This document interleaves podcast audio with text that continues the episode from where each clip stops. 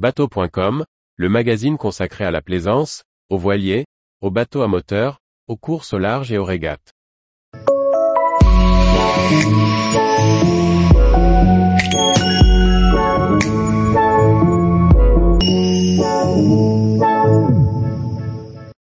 Pavillon jaune en vue. Mais que signifie-t-il? Par François-Xavier Ricardou.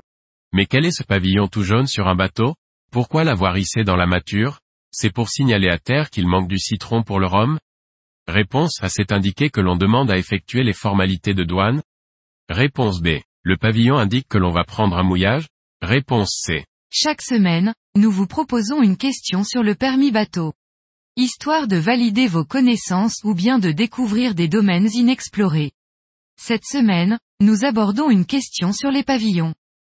Le pavillon jaune, la lettre Q dans l'alphabet visuel, doit être arboré quand le bateau entre dans les eaux territoriales d'un État étranger hors de l'Union européenne. Ce pavillon s'envoie dans les barres de flèche bâbord.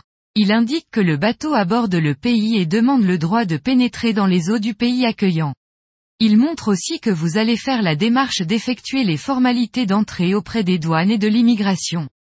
D'ailleurs, une fois ces formalités derrière vous, vous pouvez rester dans le pays sans aborder ce pavillon, Q, même en changeant de mouillage.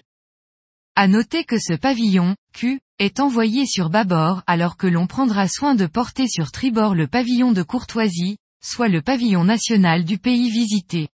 Bien que certains pays n'y attachent pas trop d'importance, il est fortement conseillé de le hisser, on évite ainsi d'être soupçonné de tentative d'entrée en fraude et de trafic. Pour la culture, le pavillon, Q, a été choisi en souvenir du temps où les navires restaient en quarantaine quand ils arrivaient des contrées lointaines, afin d'éviter de faire entrer les maladies contagieuses.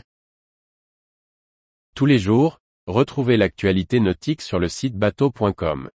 Et n'oubliez pas de laisser 5 étoiles sur votre logiciel de podcast.